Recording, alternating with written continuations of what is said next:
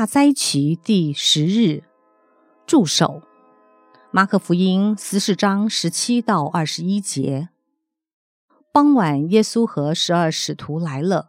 他们坐下吃饭的时候，耶稣说：“我告诉你们，你们当中跟我一起吃饭的有一个人要出卖我。”他们非常忧愁，一个一个的问他：“不是我吧？”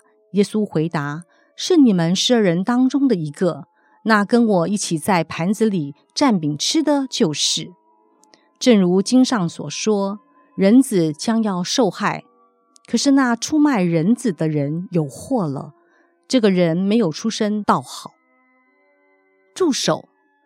我身边的人吆喝提醒我停止做某事。这个人也许是我的配偶、我的弟兄姐妹、我的父母。我的朋友，或是我的子女，虽然我还没有真正的动手，但是他们提醒我不要。他知道这样做以后后果会怎样。大部分的时间我会觉得生气，特别是发现他对我错的时候，我所企图的罪行所暴露出来的背后的罪性，使得我很尴尬。这种尴尬转化成愤怒。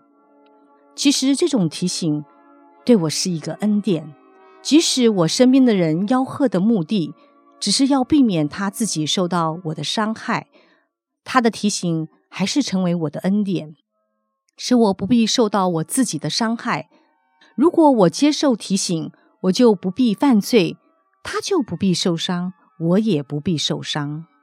经过提醒，他有了平安，我也有了平安。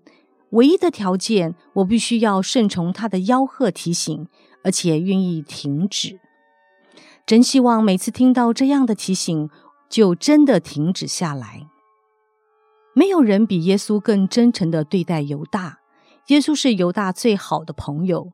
耶稣爱犹大，提醒他：“我告诉你们，你们当中跟我一起吃饭的有一个人要出卖我。”罪行还没有发生，停止还来得及。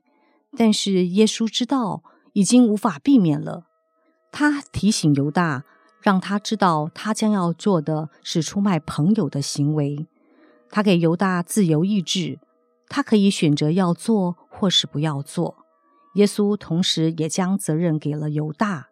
如果他决定这么做，他就要为自己所做的负责。作为一个朋友。耶稣能做的、能说的都做、都说了，剩下的就是犹大自己的回应了。逾越节的晚餐纪念的是以色列人出埃及的民族经验。如果犹大没有助手，耶稣将要面对比受奴隶于埃及更凄惨的痛苦。犹大真的没有助手。